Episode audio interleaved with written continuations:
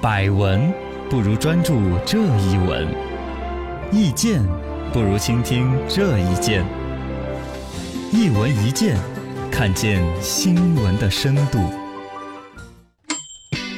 恶劣天气该不该点外卖？这几天呢，有两个话题登上了一个热热搜：北京外卖小哥风中寸步难行，还有恶劣天气应不应该点外卖这两个话题。随着话题的热度不断升高呢，评论的两极分化也是逐渐的明显 了。这个东西里也是很明显的，就是恶劣天气你点外卖呢，点的人应该是无可厚非。啊我对呀我越是恶劣天 气我，越不会出门 呢，对呀、呃但是呢，你出于这个体恤，这个骑手啊，送外卖的人说，嗯你想想，你都不想出去，外边都下冰雹了，哎下刀子了，呃，这时候是不是餐馆应该关门 呢？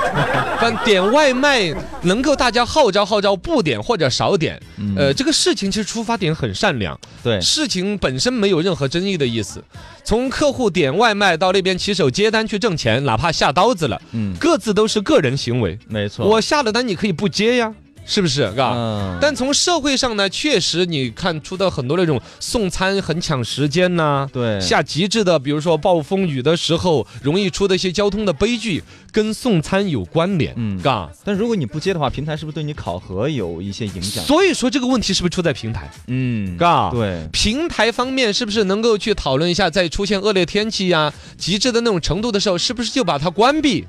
有什么哎灾害预警的机制？对首先你在点单下单的那一刻，今天天气很恶劣哦，可能我们的骑手不都在线。嗯今天天气恶劣哦，能够不点单。或者对就好一点，嘎，对我们的骑手也是一种尊重，至少过一下那一坎儿，就能够过滤出来好多人少下一些单，哎，因为为你一旦下了单了，而且有的下单要加价，对对对对对，比如说有那种同城快递那种呢，嗯，加五十加八十，然后希望人家去。一旦有一个所谓的重赏之下必有勇夫，哎，说不定就有人为了一百二百冒很大的风险，接单了，拼命的去挣钱。嗯，其实这里边牵扯这个恶劣到什么程度的时候，开通这嗯个。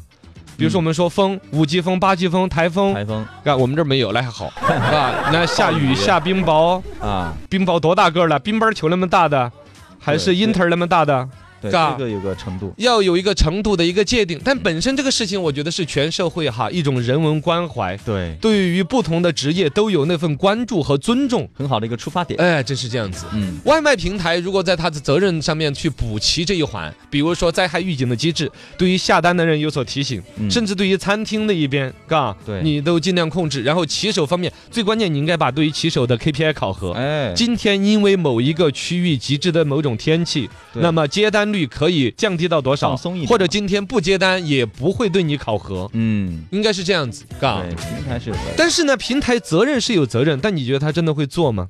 哎，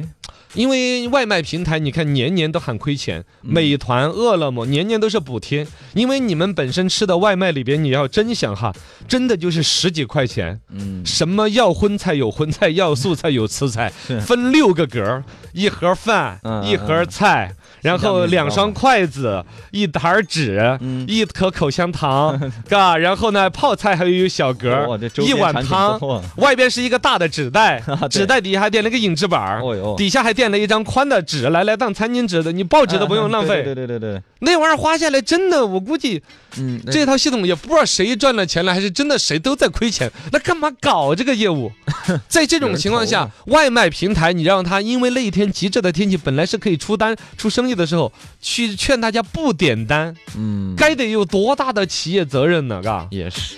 只能说从劳动保护这个角度，可能需要有关制度的完善。嗯，然后呢，那骑手的那种本身该有的，比如工会制度啊、骑手权益的维护啊，作为一个劳动者该有的尊重和保护，嗯。去完善这些吧。